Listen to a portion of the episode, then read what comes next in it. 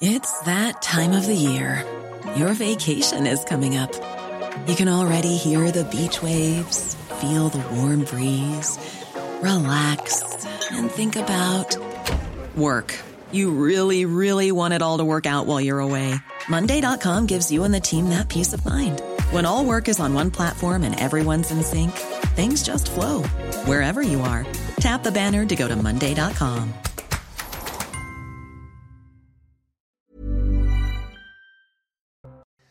19h sur CNews, merci d'être euh, avec nous pour 16 disputes avec Alexandre Devecchio ce soir. Bonsoir, Alexandre. Vous êtes inquiet, je le sens. Pourquoi? Pourquoi? Pourquoi? Parce que vous avez Parce une que Julien Drey n'est pas là, mais pour une fois Julien c'est pas moi. Et Julien Drey, c'est un plaisir de vous retrouver. Vraiment, vous, allez, vous avez l'air en pleine forme, cher euh, Julien. C'est vous, Elliot, qui est Julien, qui est vraiment, je vous sens un peu en colère aujourd'hui. Alors, on va voir comment ça va se passer euh, avec euh, Julien. Je sais que vous vous coupez souvent tous les deux. Ouais. Donc Il a- là, on va voir. Il a, enfin, il a refus, refus d'obstacle en fait. Il a, il a abandonné avant le match. Julien, un petit mot sur euh, la qualification historique du, du Maroc en demi-finale de la Coupe du Monde, cher Julien? Il ne veut pas réagir. Non, ouais, non. Alors, ce que non, je propose, c'est qu'on passe au, au point sur l'information. On va regarder la- les informations de ce samedi. Et ensuite, on, on passe au débat. Ça marche. On tente le coup? On tente le coup. Allez, à tout de suite. Les vacances de Noël menacées par une grève à la SNCF, la situation avec les aiguilleurs reste tendue. La direction leur propose une remise de service de 10 minutes et une indemnité mensuelle forfaitaire de 60 euros, insuffisant pour Sudrail qui demande 20 minutes et 300 euros mensuels en plus. Le syndicat maintient donc son appel à la grève du 15 au 19 décembre. Dans l'actualité politique, les Républicains choisissent ce week-end leur nouveau président, un deuxième tour entre Éric Ciotti et Bruno Retailleau. Le député des Alpes-Maritimes part avec une longueur d'avance, 42,7% des voix au premier tour contre 34,5% pour le patron des sénateurs LR. Plus de 90 000 adhérents votent par voie électronique. Les résultats seront connus demain, peu après 18h. On termine ce journal avec du football. Si la France bat l'Angleterre ce soir, elle affrontera le Maroc en demi-finale du mondial. Immense exploit des Marocains qui éliminent le Portugal. Une victoire, un but à zéro. Le Maroc se détache avant la mi-temps. Dans la surface, Youssef Nesiri profite de la mauvaise sortie de Diogo Costa pour marquer de la tête. Le score ne bougera pas. Le Maroc devient la première équipe africaine qualifiée pour les demi-finales d'une Coupe du Monde. Et il a raison, Mathieu Deves. C'est un jour historique pour euh, l'Afrique, pour le Maroc. Bonsoir, Julien Drey. J'ai appelé Julien Drey avant le point sur l'information. Vous y étiez très prolixe. Très, très prolixe. Vous verrez ça euh, dans le, dans le replay, et notamment sur cnews.fr. Regardez cette image, parce qu'on va commencer, c'est l'image du soir, bien sûr. En attendant en attendant France-Angleterre, la joie sur les Champs-Élysées des milliers de personnes qui sont rassemblées sur la plus belle avenue du monde pour euh, célébrer cette euh, victoire du, Maroc. Pour tout vous dire, on devait aller euh, voir notre reporter pour prendre le pouls de la situation, savoir si tout se passe bien. Mais il y a tellement de monde. Euh, et c'est une information quand même intéressante que le réseau ne passe plus. C'est-à-dire qu'on ne peut pas euh, aller voir nos reporters tellement qu'il y a de monde sur les Champs-Élysées et le réseau. euh, Élysées, hein, je peux vous dire. ah non, c'est sûr que c'est pas que sur les champs. Vous avez raison. Euh, Peut-être en, en un mot, non pas sur l'aspect sportif, mais euh, on a vu ce qui a pu se passer précédemment sur les rencontres du Maroc. On espère que la fête, parce que c'est un jour de fête, je le répète, c'est un jour historique. Félicitations au Maroc et cette qualification, mais on espère que la fête ne soit pas gâchée ce soir euh, par des, des- des scènes de violence qu'on a pu voir à, à Amiens, à Nice, euh, à Paris et même en Europe, que ce soit Bruxelles ou, ou aux Pays-Bas. Alexandre Devecchio. Euh, oui, effectivement, je pense qu'il faut féliciter les Marocains, que la fête va être belle au Maroc. Euh, Hélas, en Europe, depuis le début, à chaque victoire du Maroc, elle est de prétexte à ce qu'il faut bien appeler des, violences identitaires en réalité contre contre le pays d'accueil euh, euh, d'une partie d'immigrés euh, marocains ou de, de gens qui ont la nationalité française et marocain, qui prennent prétexte de ces victoires finalement pour se retourner contre leur société d'accueil. Et c'est vrai que ce que tout le monde craint aujourd'hui, alors que ça pourrait être un beau match, une belle fête entre deux pays qui ont une histoire commune, en réalité, c'est un France-Maroc. Si la, la France bat l'Angleterre, on aura un France-Maroc. On a des souvenirs de France-Algérie qui sont pas de, de très bons souvenirs. Donc on aimerait effectivement que les Marocains euh, ou les personnes d'origine marocaine, ils peuvent avoir une tendresse pour leur pays euh, d'origine, fassent la fête, mais le fassent discrètement et dans le respect de leur pays d'accueil. Hier, je regardais les, les images de joie euh, des Argentins. euh, dans les rues parisiennes et notamment dans le 5e arrondissement, vous aviez des centaines de, de- de- d'Argentins. Ça s'est passé dans le calme, c'était formidable. Donc vraiment, on croise les doigts pour que ça se passe comme ça ce soir. Julien Drey, on n'a pas envie de revoir les images de, de- de mardi ou de la semaine dernière où vous aviez des scènes de violence. Oui, je suis pas des. Je suis pas en désaccord avec ce qu'il dit, mais je ne jetterai pas tout de suite le l'opprobre en disant c'est les Marocains qui sont en mal d'identité en France, etc. Parce que le plus souvent, ils sont ni Marocains ni rien du tout. Ils sont, Ça, c'est vrai. ils sont ils cherchent la moindre occasion pour essayer de, de, de, de s'affronter avec la police, euh, parce que c'est des rodéos, etc. Donc euh, c'est pas les Marocains en tant que tels qui euh, sont un peuple pacifique, généreux, volontaire. et donc pense qu'il faut souhaiter que ça se passe bien, mais je pense qu'il faut euh, quand même marquer le, jour parce que c'est un, un, football qui a, qui a c'est le football qui a triomphé. C'est un pays qui euh, s'est battu pour, euh, pour ce, dans ce match avec un courage et une énergie considérable. Même si on aime aussi, parce que moi j'ai aussi de la tendresse pour les, les Portugais, mais c'est le foot, c'est la loi du football. Et le football, vous imaginez quand on dit que le football n'est pas politique, imaginez, vous nous en avez parlé, Alexandre Devecchio, une demi-finale de Coupe du Monde euh, possible entre la France pas la et le Maroc. Non, mais ça peut arriver. Je ne dis pas que ça va arriver. C'est ce que ça, pourrait être, ça pourrait être un très beau moment, étant donné notre histoire euh, commune, étant donné le fait qu'il y a beaucoup de, de personnes d'origine marocaine en France. Moi, je, je suis en partie d'accord avec euh, ce qui a été dit par Julien Drey. Il dit le Maroc est un pays pacifique, tout à fait. D'ailleurs, on, ne remarque pas ces scènes de violence. À Marrakech, bien évidemment. À Marrakech.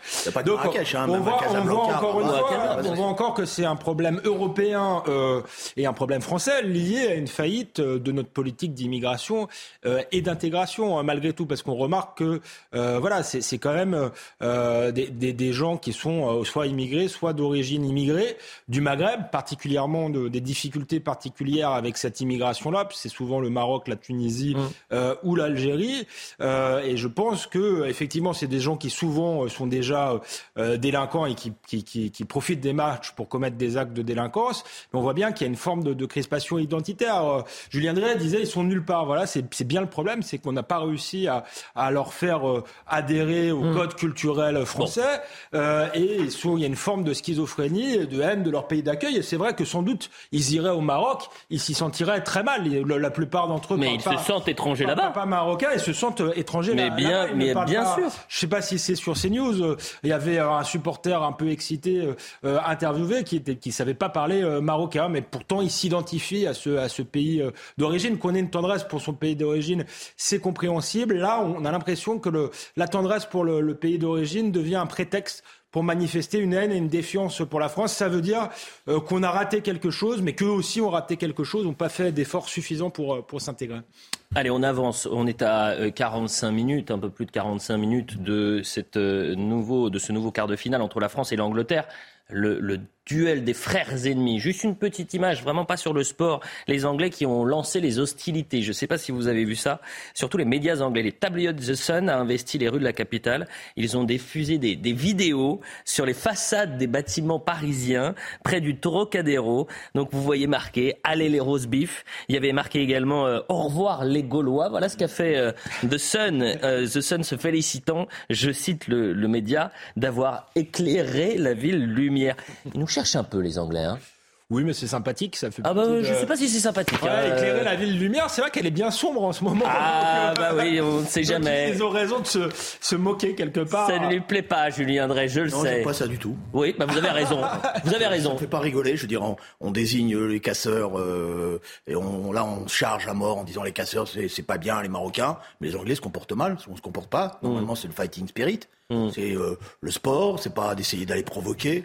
J'espère ah, qu'ils vont prendre, euh, j'espère que Mbappé va leur mettre là une bonne leçon. une bonne leçon aux Anglais. moi aussi, j'espère qu'on va gagner, mais c'est du chambrage. On n'est pas. un peu de respect. alors je sais qu'il paraît que les Anglais un peu de respect. Ont, tout cassé au Stade de France, mais enfin bon, ah ça, reste un mythe politique pour l'instant. je pense que ça va bien se passer pas, avec les Anglais, qu'on boira des coups ensemble, quel que soit le. C'est un chambrage qui est agressif, qui est nationaliste, qui est conquérant. C'est pas du chambrage sportif. Voilà, le chambrage sportif, c'est c'est dire bravo, allez-y, euh, c'est bien, euh, on est là, vous allez voir, on va être là, mais c'est pas bien ça. Bon, ça renvoie à un esprit qui est, l'esprit anglais, c'est-à-dire il y a nous et le reste du monde. Je, je vous en veux tous les deux parce que j'ai fait un effort vestimentaire. Vous n'avez même pas remarqué. Bleu, blanc, rouge. bleu, blanc, rouge aujourd'hui. On est bleu, blanc. Assez vif pour bah écoutez, vous, avez, vous savez quel cadeau vous allez m'offrir pour Noël. Non, je prends note. Autre... pas que vous Mais elle est, elle est élégante quand c'est trop vif, ça fait. Ça fait cravate rouge à ce point. Ah bah écoutez, Donald Trump. Vous ne connaissez pas mes tendances politiques Quelques-uns. Allez, passons à autre chose et malheureusement, on va perdre nos sourires. Actualité dramatique à Beson, dans le Val d'Oise. Un homme de 87 ans a succombé à ses blessures cette nuit retrouvé dans un état grave lundi soir dans la cave de son immeuble. Alors au départ, il y avait la thèse de l'accident qui a d'abord été privilégiée, euh, avant que l'enquête ne se tourne sur un homme, un voisin, déjà connu des services de police. Il s'appelle Hichem, il a 30 ans, ainsi que son frère Mohamed de 33 ans, tous deux de nationalité, je le précise, française. On va regarder le sujet de Valentine et ensuite on en parle. C'est dans cette résidence que les secours ont été appelés lundi dernier. Vers 19h, l'épouse d'un octogénaire donne l'alerte après avoir découvert son mari inconscient et ensanglanté dans les parties communes. Le médecin du SAMU conclut à une mauvaise chute, ce qui ne convainc pas le fils de la victime. La police scientifique se rend alors sur place et deux frères sont rapidement suspectés. Après une perquisition dans un appartement voisin, l'un d'eux est placé en garde à vue et reconnaît avoir roué de coups l'octogénaire. Les deux hommes sont connus des services de police depuis de nombreuses années c'est des personnes qui ont, euh, qui ont déjà été interpellées pour euh, des trafics de drogue, des séquestrations, du trafic d'armes, euh, outrage, rébellion, intimidation. Moi, pour ma part, c'est des personnes que j'ai déjà interpellées facilement une cinquantaine de fois. L'octogénaire a succombé à ses blessures. Il est décédé dans la nuit de vendredi à samedi. Ses voisins n'arrivent pas à réaliser. Je suis ému, je choque. C'était un monsieur très gentil. C'est un gentil monsieur qui habitait là aussi depuis des années, qui a élevé ses enfants ici, qui est... Je comprends pas, je suis sur le, le derrière. L'agresseur présumé âgé de 30 ans a été placé en détention provisoire. Le motif exact de l'agression n'a pas été révélé.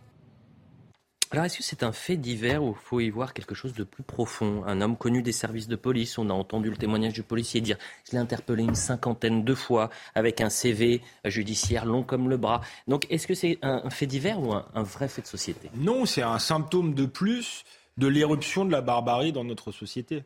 Euh, c'est la réalité. C'est-à-dire, euh, certains ont, parlé d'ensauvagement. Euh, c'est exactement ça. Il y a une forme de décivilisation. Avant, les voyous pouvaient frapper, se tuer entre eux, mais frappaient pas on ne frappait pas un homme de 88 ans. Donc là, il y a quelque chose.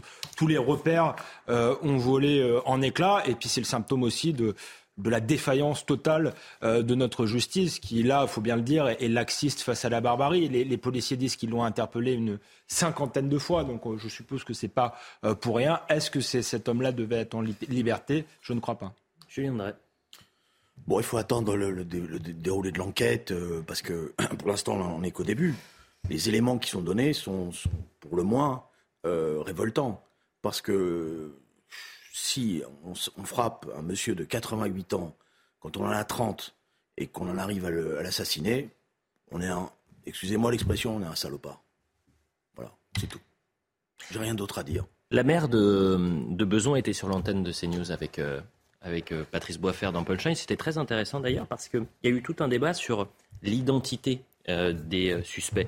Euh, ils sont de nationalité française, mais elle ne voulait pas citer les prénoms de peur de, stigmatiser. Alors je ne veux pas travestir, travestir tous ces propos, évidemment, mais je crois que c'était ça le problème, c'est-à-dire que en donnant le prénom, Mohamed, Hicham, donc les deux frères qui sont suspectés, il y en a un qui est principalement suspecté.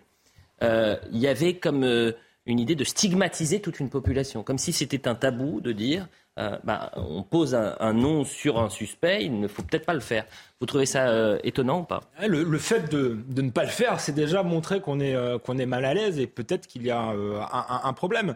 Je pense d'ailleurs que s'il avait eu un, prénom d'origine française, je ne sais pas comment on dit, ou européenne, sans doute le maire aurait eu aucun complexe euh, à le donner. Donc oui, il faut le, il faut le donner. C'est à mon avis révélateur de quelque chose, même si la situation est complexe. Je crois que l'octogénaire agressé lui-même a un prénom, un nom de euh, d'origine étrangère. Donc dans ces dans ces cités-là, il y a effectivement euh, des gens qui font un parcours remarquable d'intégration, de méritocratie. Il faut jamais l'oublier. Mais on a un grave problème avec des gens qui sont euh, de nulle part, euh, qui ne s'expriment que par la violence, par, par les coups, qui sont dans une forme de barbarie euh, ordinaire. C'est mmh. souvent lié euh, a un problème d'intégration, quand bien même ils ont la, nationalité française. Et donc, il faut traiter, euh, je crois, le, problème. Je crois que la, la maire parlait aussi du, trafic de drogue. C'est un sujet qui tient à cœur euh, à, à, Julien Drey. C'est un sujet très important et c'est vrai que ça fait partie des, problèmes de ces cités-là. Mais on voit bien que ça se limite pas au trafic de drogue. Là, a priori, c'est pas une histoire de trafic de drogue. Quand on tape un vieux de 88 ans, pardonnez-moi, mm. c'est qu'il y a quelque chose de plus. Donc, il faut se poser les bonnes questions pour trouver les bonnes solutions. Alors, on me dit que c'était pas dans une cité, mais euh, c'était bien à, besoin. Euh, par exemple, dans le drame de Justine. une résidence HLM. HLM. Euh, mais qui n'est pas une résidence HLM. dangereuse. Dangereuse, quoi. Enfin, Et, pas, dans un quartier dangereux. J'ai en mémoire, c'est pas là, c'était pas les points non. noirs. Mais par exemple, sur le drame de Justine Vérac, on a tout de suite parlé de Lucas L, le suspect. Je pense que la mère, elle ne veut pas attiser, je la comprends, surtout dans la, dans la, période dans laquelle on est en ce moment, etc elle est responsable de, sa, de, sa, ville, de sa population. Elle n'a pas voulu attiser en se précipitant. Euh, et elle attend les, déroulés d'enquête. Et je, la comprends. Je n'y vois pas forcément euh, un esprit malin en disant j'ai peur, euh, etc. Elle veut laisser les choses se dérouler. Et moi, je pense que, si vous me permettez, Bien sûr, dans ce genre de situation, le problème de l'origine ne m'intéresse pas, d'un certain point de vue. Parce que c'est un comportement humain. Et un comportement humain, il n'est pas lié à vos origines quand vous allez taper, non, non, mais vous pouvez faire la grimace. Non, parce que je trouve que c'est un super sujet, c'est très intéressant. C'est un super sujet, mais moi je pense très, très intéressant. je pense qu'un être humain, c'est un être responsable. Mhm. Je veux bien qu'on trouve plein d'explications, mhm. mais quand vous avez une personne âgée, qui a, que vous avez 30 ans, que, et vous allez là, vous, vous prendre à elle, on va voir les déroulés. C'est pas un problème d'origine, ça. Mhm. C'est un problème de, de, voilà, c'est tout. Je veux dire, après, on peut, peut plein de trucs d'intégration, etc. Mais à force de ça, bah, ça veut dire qu'on passe toujours à côté de la réalité des responsabilités individuelles. Il y a une responsabilité individuelle quand on se comporte. Loin, de moi l'idée de passer à côté des responsabilités euh, individuelles. Il faut que cet individu soit condamné. Euh, et il y a des responsabilités euh, collectives. S'il y a une responsabilité collective, c'est aussi peut-être celle des juges. C'est l'autre aspect polémique de, de, de, cette affaire. Moi, je, je veux bien. Enfin, je pense qu'un être humain, effectivement, est un être humain. Et je suis pas de ceux qui essentialisent. Je pense pas que vous êtes violent parce que vous venez de telle ou telle euh, origine. Par contre, je pense que c'est effectivement compliqué euh, d'accueillir une population en masse. Il y a la question euh, du nombre, d'une culture différente, parfois violente. Donc il y a la question de la culture et la question de la vitesse avec laquelle on accueille les gens. Et on voit bien qu'on a été trop vite, qu'on a accueilli trop de gens mhm. et peut-être des gens qui étaient d'une culture trop loin, trop lointaine et que ça crée des problèmes. C'est ça. Donc donc c'est pas pour l'exonérer de quoi que ce soit, mais c'est pour essayer de qu'on arrête avec ça vous le redites à chaque fois, je suis d'accord qu'il y a des problèmes d'intégration, mais tout n'explique pas les comportements humains. Je veux dire, non, quand on se comporte comme ça, ça veut dire qu'il y a quand même quelque chose qui ne va pas. Le ministre de l'Intérieur dit lui-même que dans les prisons, il y a une majorité de personnes étrangères ou d'origine étrangère, très grande majorité. donc c'est une question. Si, vous voulez débattre avec le mur, vous débattez avec le mur. Non, mais allez-y. Parce que quand je vous interromps, dit vous interrompez, puis quand je vous interromps pas, c'est des finales. Bon, je vous ai interrompu une fois. Hein. Bon, alors, non, mais bon, voilà. Moi, je m'excuse. Dans ces débats-là, je sais ce que c'est que le, débat sur les causes, les circonstances, etc. Il y a des tas de choses. Je veux dire, les trafics de stupéfiants, je vois bien, euh, etc. Mais il y a des comportements humains. Et vous ne pouvez pas passer à côté de ces comportements. Parce que vous avez des, gens d'origine immigrée qui, quand il y a un incendie, risquent leur vie pour aller sauver un petit vieux. Voilà. Et ils, prennent tous les risques. Voilà. Et ça, c'est formidable. Ou se jettent dans la Seine pour aller sauver un enfant. Voilà. Donc, il y a aussi, parce que ça a été une erreur, c'est toujours vouloir tout expliquer par les, circonstances, les causes, etc. Et c'est pour ça que la justice, dans ces cas-là, elle n'a pas fait son travail au départ. Parce que quand vous avez autant de condamnations, c'est qu'il y a quelque chose qui ne va pas. Évidemment. Avançons. Le Covid, on va parler de la crise sanitaire un petit peu. C'est le grand retour, vous savez, des points presse du ministre de la Santé, François Braun. Mais c'est pas son intervention. Je vais vous faire écouter. Vous allez entendre celle de Jean-François Combe. Alors personne ne le connaît. Il est ministre des Solidarités, de l'Autonomie et des Personnes handicapées de France. Et pourtant, c'est un poste qui est éminemment important. Mais écoutez bien ce qu'il va dire. Et pourquoi je vous fais euh, euh, vraiment euh, décrypter ce, témoin, enfin cette déclaration, parce qu'il est passé justement pendant ce point presse hier sur la crise sanitaire. Et lui, il parle du triple sursaut vaccination, gestes barrières, soutien aux soignants et pointe le risque d'un échec de ce triple sursaut. Écoutez bien. Face à cette euh, triple épidémie, nous avons besoin d'un triple sursaut de vaccination, de gestes barrières, mais aussi de soutien vis-à-vis des professionnels engagés. L'objectif de ce triple sursaut est simple, protéger les plus vulnérables et maintenir le lien social. Nous voulons que dans 15 jours, les familles puissent se retrouver pour fêter Noël et nous voulons que les EHPAD restent ouverts, que le droit des résidents à recevoir des visites soit impérativement maintenu, alors vaccinons-nous et protégeons-nous. C'est notre objectif et nous l'atteindrons. C'est le sens de ce triple sursaut auquel nous appelons maintenant depuis plusieurs jours. Je vous remercie. Elle est formidable cette déclaration. Il renverse la charge de la responsabilité. C'est comme ça. C'est-à-dire soit vous vous faites vacciner, soit dans 15 jours vous prenez le risque que euh, vous ne passiez pas euh, Noël avec vos proches, euh, que les EHPAD soient fermés, et c'est pas de notre faute. C'est de votre faute, monsieur. C'est comme ça depuis le début de la crise. On voit que dans la crise de l'énergie, c'est comme ça. Il va y avoir des coupures d'électricité sans doute cet hiver. Ce sera parce que les gens n'auront pas été assez sobres pour reprendre le, curieux vocabulaire euh, du, gouvernement. Euh, je pense que sans doute faut, il euh, qu'une partie de la population se fasse vacciner, mais là aussi on aurait pu être très pragmatique. Il parle des EHPAD, par exemple. Je suis pas sûr qu'il y ait eu des campagnes de vaccination dans les, EHPAD. Ça aurait été compréhensible. C'est souvent des personnes fragiles. Peut-être la sécurité sociale aurait pu appeler les gens qui ont des comorbidités, des diabétiques, etc., des gens qui ont d'autres maladies plutôt que d'en arriver là et de faire peser la culpabilité sur tous les Français et surtout cacher le problème qui est le problème central, et je le dis depuis le début de cette crise du Covid, c'est la paupérisation euh, de l'hôpital, comme la paupérisation de tous les services publics euh, dans ce pays. On assiste à un effondrement euh, de l'État. C'est une catastrophe à force de, de réformes pseudo-managériales et comptables qui ont consisté à supprimer les fonctionnaires les plus utiles pour les remplacer par une bureaucratie inutile. Voilà où on en est et c'est ce problème-là qu'on aimerait bien entendre de la part du gouvernement pour avoir des solutions à long terme et pas seulement à court terme. Comment vous décodez cette déclaration de Jean-Christophe Combe Moi, je pense qu'en termes de communication, franchement, c'est absolument aberrant. C'est fou. C'est aberrant. J'ai pensé que vous alliez me gronder en disant ah c'est l'absurde, c'est la théorie de l'absurde, blablabla. Non, non, c'est aberrant. C'est aberrant parce que d'abord, il est d'une tristesse, excusez-moi. Il, est, il lit un papier. Je veux dire, quand on est ministre, quand même, on a un peu de, d'expérience ou un peu de savoir-faire, ou alors on n'est pas ministre. Euh, je veux dire, il y a un papier, visiblement un papier fait par euh, un cabinet ministériel ou par un conseiller en communication qui est imbitable, comme on disait chez moi euh, quand j'étais jeune, voilà, qui est incompréhensible, triple sursaut et, et salto par là et salto par ailleurs, je sais pas quoi. Bon, et donc ils sont à côté de la plaque, quoi. Mais ça, c'est un problème de, de cette équipe gouvernementale. Elle est faite de gens qui sont peu expérimentés politiquement. Alors je sais que ça a été à la mode de dire vive les techniciens, vive ceux qui savent, qui ont le savoir, etc. Puis les politiciens, c'est tous des, des, des, des, des, bizarroïdes, etc.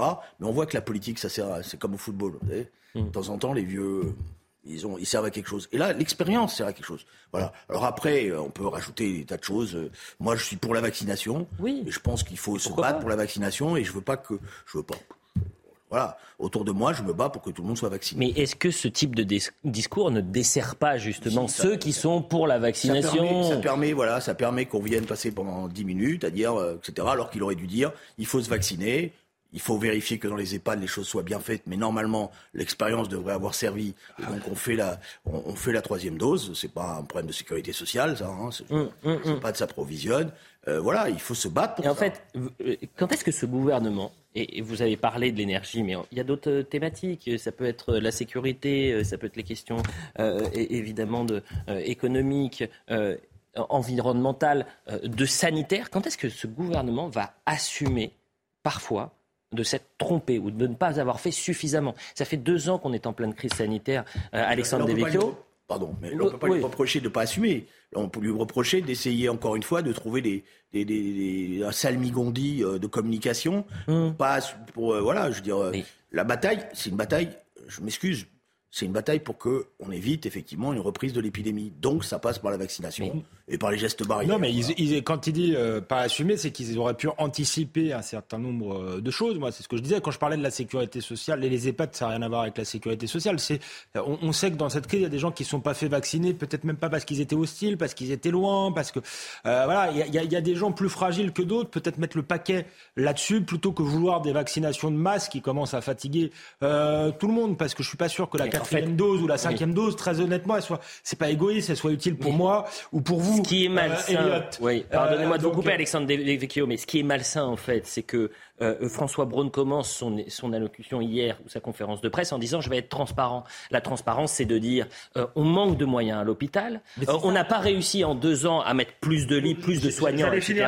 Et parce qu'on est dans cette situation, il faut absolument tout faire pour éviter que l'épidémie reprenne. à court terme qui aurait pu être de cibler les, gens qui, étaient le plus, susceptibles de se faire vacciner, enfin pour lesquels la vaccination était le plus utile, et l'anticipation à long terme. Et là, on en est loin. C'est la question de, de l'hôpital qui n'est pas résolu. Et je pense que le, gouvernement fait peser la responsabilité par les Français parce qu'il n'a pas de plan, pas de vision euh, à long terme sur le reste et qu'il euh, il compte nous habituer à vivre dans un pays du tiers-monde.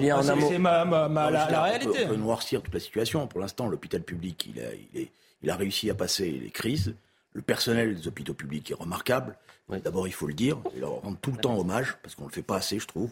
Et on ne leur a pas rendu hommage comme on aurait dû sur le plan financier excuse de le dire, sur le plan financier, il y a encore des choses qui ne sont pas acceptables pour euh, des infirmiers, des infirmières, euh, des filles. Qui gagnent plus en Allemagne qu'en France, par exemple. C'est ça la question qui est posée aujourd'hui. Mmh. Voilà. Bien sûr. Euh, la publicité. ah, ah coup de sifflet, coup de sifflet, la mi-temps, comme on dit. On est, dans, on file la métaphore. Évidemment, je ne mets pas en cause les personnels. Il aurait fallu mieux les payer, mieux les respecter. Mais moi, je crois que plus rien ne fonctionne dans ce pays. Vous allez porter plainte, le commissariat ne veut pas porter plainte, les transports euh, ne fonctionnent pas. Il y a quand même quelque chose qui se dérègle depuis. La publicité, s'il vous plaît. Je suis pas d'accord parce que je trouve que j'aime mon pays. Je suis pas d'accord pour pas, moi je suis pas d'accord pour qu'en permanence on noircisse. pas qu'on tape sur euh, le pays. Euh, mais l'aimer, c'est vouloir le, qu'il ne devienne pas un pays du tiers monde. Mais c'est pas commencer à dire rien ne marche. Les amis, la publicité, rien ne marche, mais tout marche très lentement en ce moment. La publicité, en tous les cas, ça marche. Ah bah, tant mieux, dirons-nous. à tout de suite.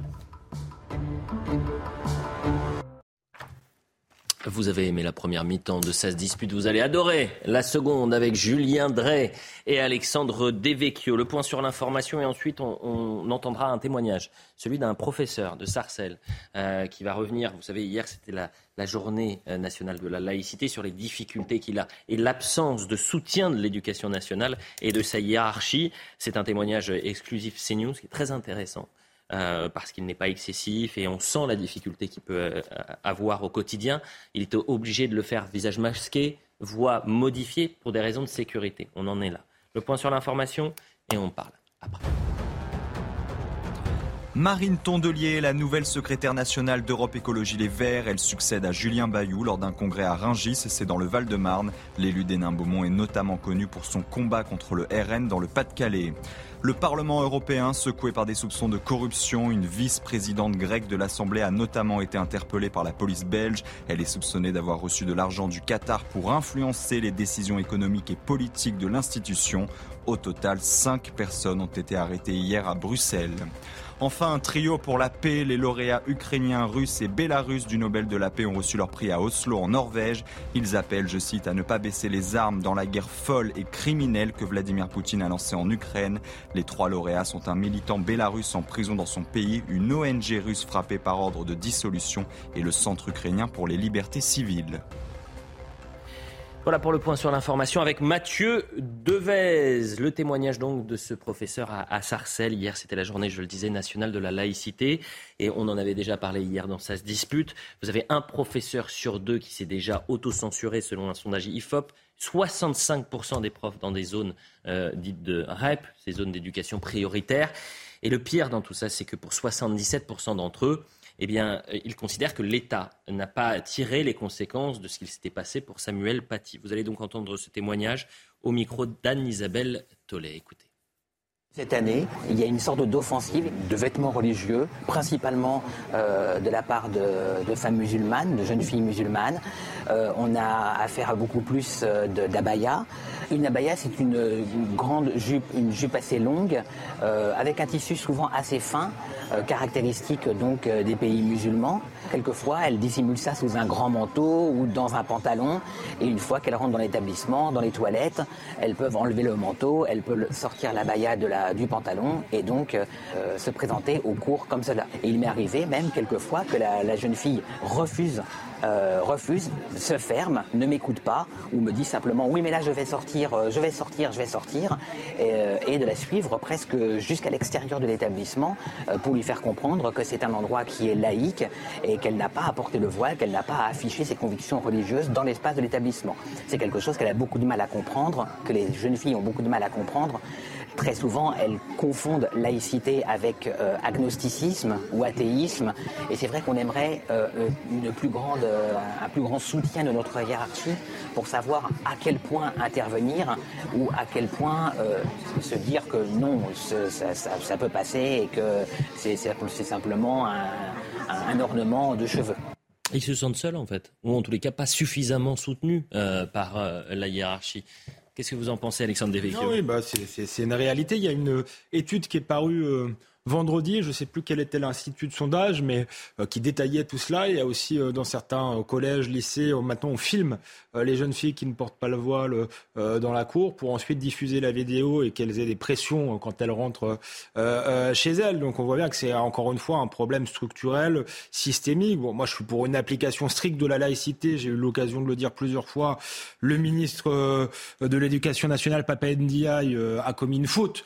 Euh, en, en, ne faisant une circulaire qui n'était pas claire, en disant euh, euh, il faut que le, la baya soit portée plusieurs fois, qu'on sache bien si c'est un signe religieux ou pas. Il aurait été plus simple de, de dire c'est un signe religieux ostentatoire, on l'interdit. Et maintenant, je pense que ça dépasse le cadre de la laïcité comme problème, c'est un problème de, civilisation. Et en fait, ce qui nous gêne dans ce, ce type de manifestation, c'est pas seulement qu'elles sont religieuses, c'est que c'est souvent des, des, des, signes de soumission de la femme, des signes conquérants. Et donc, je pense qu'il faudra un discours politique très clair en disant on ne veut pas de, de ça en France. On, on peut le, le, tolérer dans la rue puisqu'on l'a toléré depuis de longues années et que c'est trop difficile euh, de l'interdire. Mais c'est tout de même pas souhaitable pour la société française. Julien André. Non, ce qui est maintenant devient désagréable, c'est que, je veux dire, ceux qui défendent la laïcité se sentent coupables parce qu'ils sont obligés de parler à visage caché. C'est-à-dire qu'ils n'ont, alors que normalement, ce sont ceux qui respectent pas la laïcité, pas qui devraient être à visage caché, mais qui devraient euh, être en difficulté. Et donc, ça veut dire que dans le rapport de force qui se construit dans la société, les défenseurs de la laïcité bah, reculent, reculent, reculent, parce que effectivement, euh, les, les gestes nécessaires de la part de ceux qui dirigent ce pays, et notamment de l'administration de l'éducation nationale, ne donnent pas le sentiment à ceux qui sont en première ligne qu'ils vont être défendus jusqu'au bout. Et donc là, il y a, un problème. Et les jours passant, on voit bien depuis la rentrée que euh, la situation se dégrade. Voilà. Euh, le prétexte a été l'abaya, qui est un vêtement religieux. Voilà, à la ligne, c'est pas un vêtement comme euh, les autres. C'est pas un survêtement qu'on met à la place. C'est pas quelque chose qu'on met à la place du survêtement et c'est pas grave. Voit bien que c'est un vêtement religieux qui a été mis en place pour ça. Et euh, il y a donc une offensive. Et face à cela, il y a une, éducation, une administration d'éducation nationale qui, d'après moi, comme, souvent, est en retard par rapport à la réalité du problème. Oui, elle est, elle est lâche, mais c'est le ministre hein, qui doit envoyer le message pour que l'administration euh, euh. Et là, le message du ministre n'est pas assez clair et pas assez fort. Ensuite, moi, je, le fait que ce soit à Sarcelles, je trouve, est intéressant. C'est une ville euh, intéressante. C'était une ville, il y a, il y a, il y a des dizaines d'années, on parlait de, de, vivre ensemble parce qu'elle accueillait des communautés euh, euh différentes.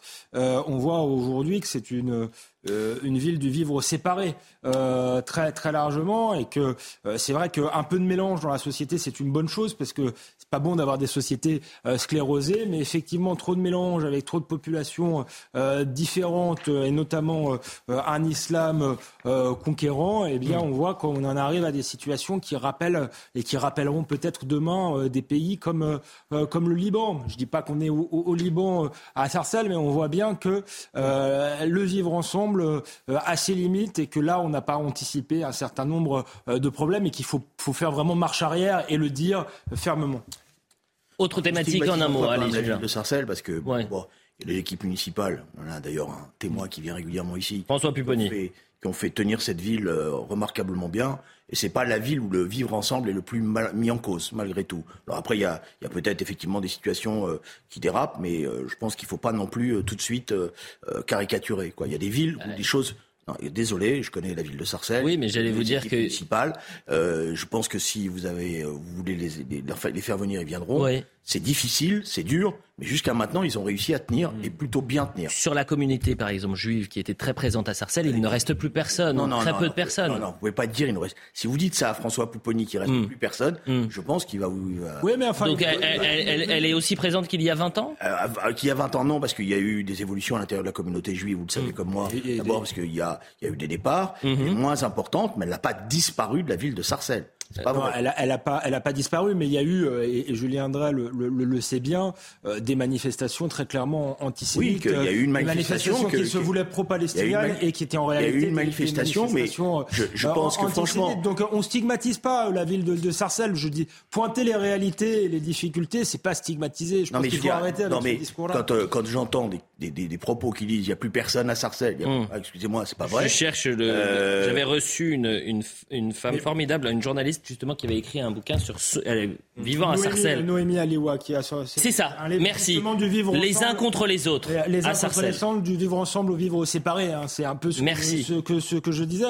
Euh, il y a malgré tout une évolution qui n'était pas celle qui était souhaitée. On voulait en faire euh, un laboratoire du multiculturalisme. On voit euh, aujourd'hui le résultat. Effectivement, Noémie Ali, euh, Alors excusez-moi ça a été pendant longtemps un laboratoire. Après, les problèmes, c'est que les, problèmes sociaux se sont accumulés, qu'une partie de la communauté juive est partie. Elle est partie parce qu'elle se sentait pas en sécurité pour ah certains, pour certains d'entre eux. Elle voulait euh, euh, partir en Israël aussi. Il y a eu des, des départs importants parce qu'ils se sentaient pas bien dans le pays, mmh. euh, par la montée de l'antisémitisme, par la réalité des choses. Voilà. Mais Sarcelles est quand même pas la ville la plus négative. Non, mais là, il se trouve que ça se trouve à Sarcelles. Mais... Les uns contre les autres, Sarcelles du vivre ensemble au vivre séparé, Noémie Alioua. Oui, mais ça, c'est son à elle qu'elle a vécu sur le terrain. Elle a vécu. Allez, parlons de la grève euh, SNCF euh, à présent. Pourquoi la grève SNCF Parce qu'on y va tout droit. Euh, la grève, c'était ce qu'on craignait, c'est-à-dire que euh, les usagers, que nous soyons en grande difficulté pendant les vacances de Noël parce que les syndicats euh, allaient se mettre en grève. Eh bien, euh, les aiguilleurs, Sudrail a décidé de maintenir son appel à la grève des aiguilleurs pour le premier week-end des vacances de Noël. sans les aiguilleurs, les trains, ils ne peuvent pas rouler. Et puis, il y a la CGT cheminot qui dit réfléchir à appeler à un mouvement national pendant les fêtes de Noël, ou encore les contrôleurs qui menacent de faire grève les week-ends de Noël et du Nouvel An et qui trinquent, bien sûr, c'est nous. On les écoute d'ailleurs, nous. Je suis absolument contre, euh, c'est pas normal, on est pris en otage. C'est tout le monde qui en pâtit. Donc euh, moi je suis pas d'accord. Comme d'habitude, là ça devient lourd. Euh, je viens encore de dépenser 150 euros de TGV aller-retour Angers, donc je ne sais même pas si je vais encore partir. C'est pas le gouvernement que ça touche, c'est l'usager tout simplement qui a des petits moyens pour essayer de partir en famille. Ça peut être un peu impactant, enfin surtout si on veut voir nos familles, ça c'est assez embêtant quand même. Oui, je comprends. Je sais pas si c'est une stratégie ou si c'est euh, un ras-le-bol. Enfin, ils sont peut-être poussés à bout, je sais pas. Poussés à bout. Alors à qui la faute? Est-ce que c'est à la SNCF, la direction de la SNCF, qui n'arrive pas à négocier et bien négocier avec les syndicats, ou c'est les syndicats? Je rappelle, je crois que depuis 1947, il n'y a pas eu une année sans grève à la SNCF. Alexandre, vous commencez? Ouais, moi j'aime pas jouer les droits tard et pour pointer du doigt des gens qui se battent pour avoir des meilleures conditions de salaire. Mais je pense que tout de même la SNCF et on le voit bien dans l'opinion publique euh, a été soutenu à un moment donné. Pendant les grèves de 95, on avait le sentiment qu'il faisait euh, grève pour des intérêts personnels, ce qui peut être compréhensible, mais aussi pour euh, l'intérêt collectif, pour maintenir finalement une entreprise qui servait tout le monde. Et puis il y avait la question des, des, des retraites aussi. là, on a l'impression que ce sont des grèves beaucoup plus euh, corpo, corporatistes, euh, si vous voulez, et euh, sans tenir compte de l'intérêt général. Et peut-être s'ils voulaient gagner la bataille de, l'opinion, ils pourraient s'y prendre autrement. Alors je ne sais pas si légalement c'est simple ou pas, mais euh, ils pourraient par exemple faire les transports gratuits pendant les vacances. Je pense que ce serait plus, plus sympathique pour l'usager que ce type de grève à répétition. Et surtout, moi, je ne comprends pas quelles sont leurs revendications. Il y a une période où c'était clair. Là, a, voilà, on est assez flou dans les revendications. Il pourrait y en avoir de bonnes. Moi, je suis contre la libéralisation du rail, comme j'étais contre la libéralisation du marché de l'électricité. On en paye aujourd'hui les conséquences avec EDF. Euh, mais là, euh, voilà, on a l'impression que ce sont des luttes syndicales, personnelles, euh, et qui ne tiennent plus du tout compte de l'intérêt collectif et général. Cher Julien. La revendication, elle est claire. Hein. Il y a mmh. des augmentations de salaire. Mmh. Il n'y a pas besoin de. Oui, je sais, mais voilà, c'est pas les plus malheureux non plus. D'accord, mais enfin, ils gagnent pas quand même, ils roulent pas sur l'or, ils gagnent pas des milliers des cents. Euh, ils demandent, euh, et c'est logique euh, aujourd'hui, vu la situation, comme tous les salariés de ce pays, ils ont des problèmes de fin de mois. euh, et ils demandent des augmentations de salaire. Alors moi, ce que je constate, c'est que quand ça va pas dans le pays, vous en prenez au gouvernement, à juste titre. Mhm. Et quand à la SNCF ça va pas, la direction de la SNCF, elle n'existe pas Hmm. Pour vous Vous me regardez moi Non, vous, euh, en général. Euh, En général, en général, bien sûr. Donc, euh, je parlais pense qu'on est dans un service public, qu'il y a des dirigeants d'une entreprise publique qui ne savent pas prati- pratiquer le dialogue social. Est-ce que Et il y a dans- des a périodes dans l'année où finalement il ne faudrait pas y avoir une Oui, mais- trêve? Pensez aux Français Non, qui moi- sont en souffrance en mais- permanence mais le- également, mais et la- qui n'ont qu'une envie, c'est de passer les Noëls avec question, la famille. La question, cher euh, Elliot, elle se pose à la direction de la SNCF qui, voyant arriver les, les- les vacances de Noël et voyant arriver effectivement euh, tous les, les inconvénients que pourrait susciter un mouvement social de la SNCF, doit anticiper en mettant en place les négociations sociales. D'ailleurs, je remarque que pour une partie, c'est des- ça, ça a été fait par, parce qu'il y avait menace. Tout d'un coup, des rendez-vous ont été pris par la direction de la SNCF cette semaine. Et donc, c'est voilà, il y a un problème de négociation sociale dans les grandes entreprises publiques. Quand vous avez des bons dirigeants d'entreprises publiques et qui savent pratiquer le dialogue social, on doit éviter ce genre de situation. Deux thématiques très Et rapidement, quand vous avez à ce moment-là qu'une petite minorité qui cherche euh, peut-être à essayer de, voilà, elle est en général marginalisée très vite. Jean-Pierre Raffarin, nouvelle thématique. Jean-Pierre Raffarin, c'est une déclaration qui est passée sous les radars. Euh, euh, si je ne m'abuse, il était soutien d'Emmanuel Macron euh, pendant la présidentielle, euh, notre euh, ancien Premier ministre Jean-Pierre Raffarin. Voilà ce qu'il a déclaré dans l'émission Face au territoire. Je pense qu'il faut modifier la Constitution. Euh, en interdisant au président euh, de la République de n'assurer que deux mandats consécutifs, on met en avant ce que les Anglais appellent le coming man, le candidat émergent qui attire tous les regards. Et là, il va y en avoir plusieurs et cela fragilise le président qui ne va plus apparaître dans son propre camp comme un chef de guerre pour assurer la victoire des députés. Jean-Pierre Raffarin qui voudrait donc euh, que le président fasse plus que deux mandats consécutifs. Quel euh, message il essaye de nous faire passer, Jean-Pierre Raffarin Non, mais, mais en réalité, il C'est plus clair que quand il parle anglais. Déjà, c'est Ouais, une première chose. il- non, mais il soulève une question euh, institutionnelle qui est une vraie question. Moi, j'étais pas forcément euh, favorable à cette réforme instaurée par Nicolas Sarkozy. Je pense effectivement que ça affaiblit le président de la République qu'on sache qu'il ne se re- représentera plus et ça voilà ça libère euh, les ambitions. Maintenant, je me demande pourquoi Raffarin ne l'a pas ne s'est pas exprimé au moment où on a fait cette réforme où Nicolas Sarkozy a fait cette réforme. Donc là, on a l'impression effectivement euh, qu'il fait un travail pour euh, Emmanuel Macron qui peut-être a, des envies de, de, de se représenter une troisième fois. Je crois que ce serait pas euh, très raisonnable et pas pas compris par les par, les Français et constitutionnellement, je, il a pas il a pas les moyens de de faire cela de toute manière euh, Emmanuel Macron. Alors d'abord, c'est impossible constitutionnellement de modifier la Constitution pour pouvoir se représenter. En tout cas, je lui souhaite bien du, bien, bien du plaisir à essayer de faire ça, euh, avec le Conseil constitutionnel notamment. Bon, euh, deuxièmement, c'est, bon, moi je veux bien qu'en en permanence, euh, on, on se donne un statut de commentateur des institutionnels, euh, etc. Jean-Pierre Raffarin, il était aux manettes, il était, c'est lui, c'est lui qui en général soufflait dans l'oreille des présidents. C'est un homme influent. Il se rend compte tout d'un coup de quoi Que c'était pas une bonne idée, mais il aurait mieux fait de se rendre compte que c'est le système présidentiel qui va pas. C'est le système d'élection présidentielle au suffrage universel qui marche pas. Voilà. Et c'est pour ça qu'il faut réformer la Constitution pour en faire un vrai régime parlementaire. Parce que vous voyez bien, en permanence, on cherche des formules. Alors, il peut se présenter deux fois, mais non, ça va pas. Peut-être trois fois, cinq fois. Il faudrait qu'on ait un système beaucoup plus euh, transparent, comme l'est le système euh, anglo-saxon, le système allemand, le système espagnol, le système portugais. Voilà. C'est-à-dire un régime parlementaire. Et vous Avec une, union des droites. Ou des gauches. c'est bon, vous taquinez. On, on en a eu un, ça s'appelle la quatrième République. C'était pas, c'était Non, pas non. formidable non plus. Alors non, la quatrième République, c'est vous. Un jour, euh, je, bon, je sais pas si j'aurai le temps, je réécrirai peut-être parce que la quatrième République, c'est devenu le, le truc, c'est le mot valise. Ah, le régime parlementaire, ça marche pas. La preuve, c'est la quatrième République. D'abord, la quatrième République, elle a dans l'histoire réussi euh, à reconstruire la France à la fin de la guerre, et c'était pas rien. Voilà. Donc elle a fait plus de réformes qu'on ne le croit. Elle a donné à la France plus de, de dynamisme qu'on ne le croit. Voilà, déjà, premier aspect des choses. Deuxièmement, la stabilité parlementaire, elle existe partout dans les autres pays. Il y a des petites règles qu'il faut mettre en place. Vous n'avez pas le droit de faire une motion de censure si vous n'avez pas une majorité alternative. Vous avez des règles électorales euh, à, à- à 5%. Voilà. Donc euh, c'est trop facile de balancer, de balancer un coup de pied au régime parlementaire en disant ouais, mais là c'est la quatrième République. Mais moi, je crois que la, la cinquième République a été dévoyée surtout. Euh, le général de Gaulle avait fait cinq référendums. Donc effectivement, c'était un, une très grande verticalité, un homme qui était élu directement avec le peuple, mais qui rendait des comptes au peuple en euh, soumettant des questions directement au peuple. Et s'il perdait, il démissionnait. Aujourd'hui, le problème, c'est que le président de la République euh, est élu, et une fois qu'il est élu, il est irresponsable.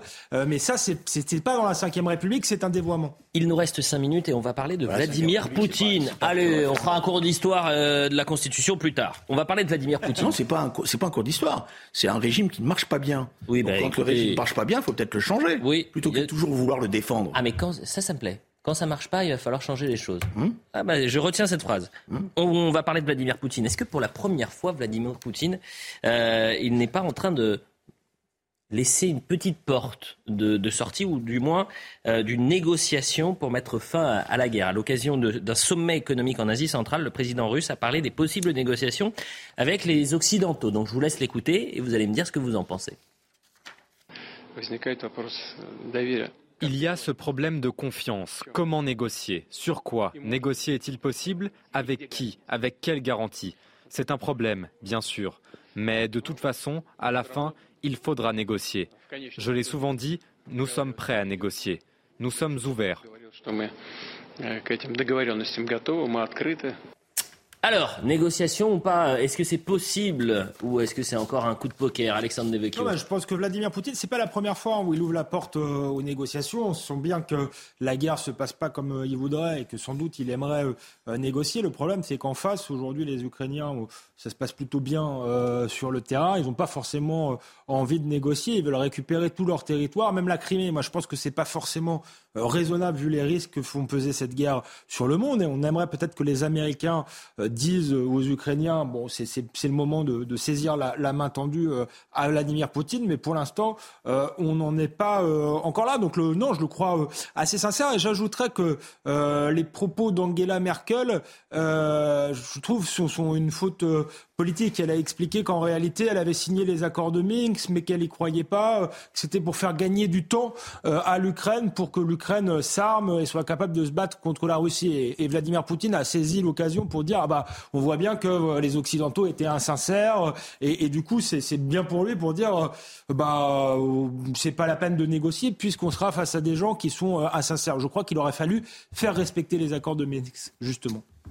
je pense d'abord qu'il faut rendre hommage en permanence à la vaillance et au courage du peuple ukrainien parce qu'ils sont quand même sous des pluies de missiles. ils ont résisté, personne n'y croyait. Moi le premier, au début je pensais que voilà. Ils ont révélé par ailleurs dans cette résistance la réalité de ce qu'était le régime russe, totalement surévalué. Euh, je ne dis pas un tigre de papier parce qu'ils ont l'arme atomique, mais quand même un régime qui est, qui est en pleine déliquescence, quoi, je veux dire. Quand on voit les images de la télévision russe, quand on voit les propos qui sont tenus, euh, je pense notamment aux propos qui ont été tenus au moment d'échange euh, entre la basketteuse et le trafiquant d'armes, oui. on, se rend compte que ce régime, il est, il est, il a atteint quelque chose d'absolument délirant. Et c'est cette guerre qui a mis en évidence là. On l'avait pas, on l'avait pas vu comme ça, pour mm. être honnête. Ça, c'est la première chose.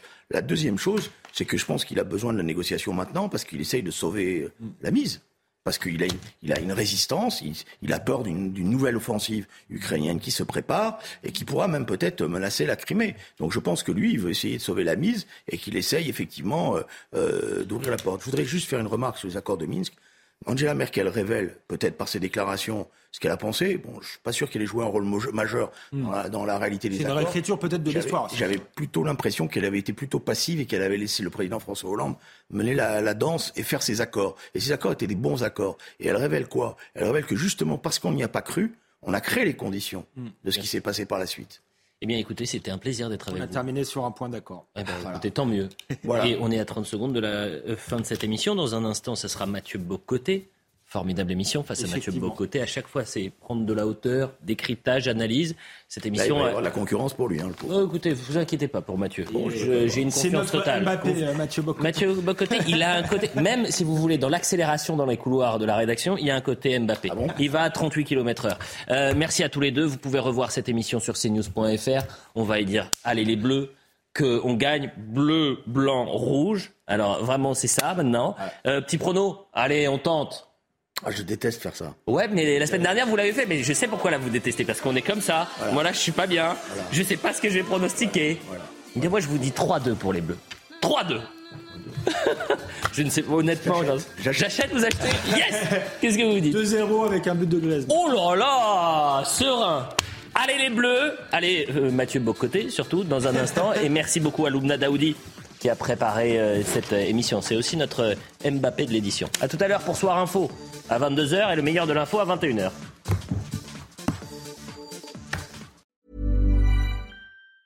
Hi, I'm Daniel, founder of Pretty Litter. Did you know cats tend to hide symptoms of sickness and pain? I learned this the hard way after losing my cat, Gingy. So I created Pretty Litter, a health monitoring litter that helps detect early signs of illness by changing colors, saving you money and potentially your cat's life. Pretty Litter is veterinarian developed, and it's the easiest way to keep tabs on your fur baby's health right at home. Go to prettylitter.com and use code ACAST for 20% off your first order and a free cat toy. Terms and conditions apply. See site for details.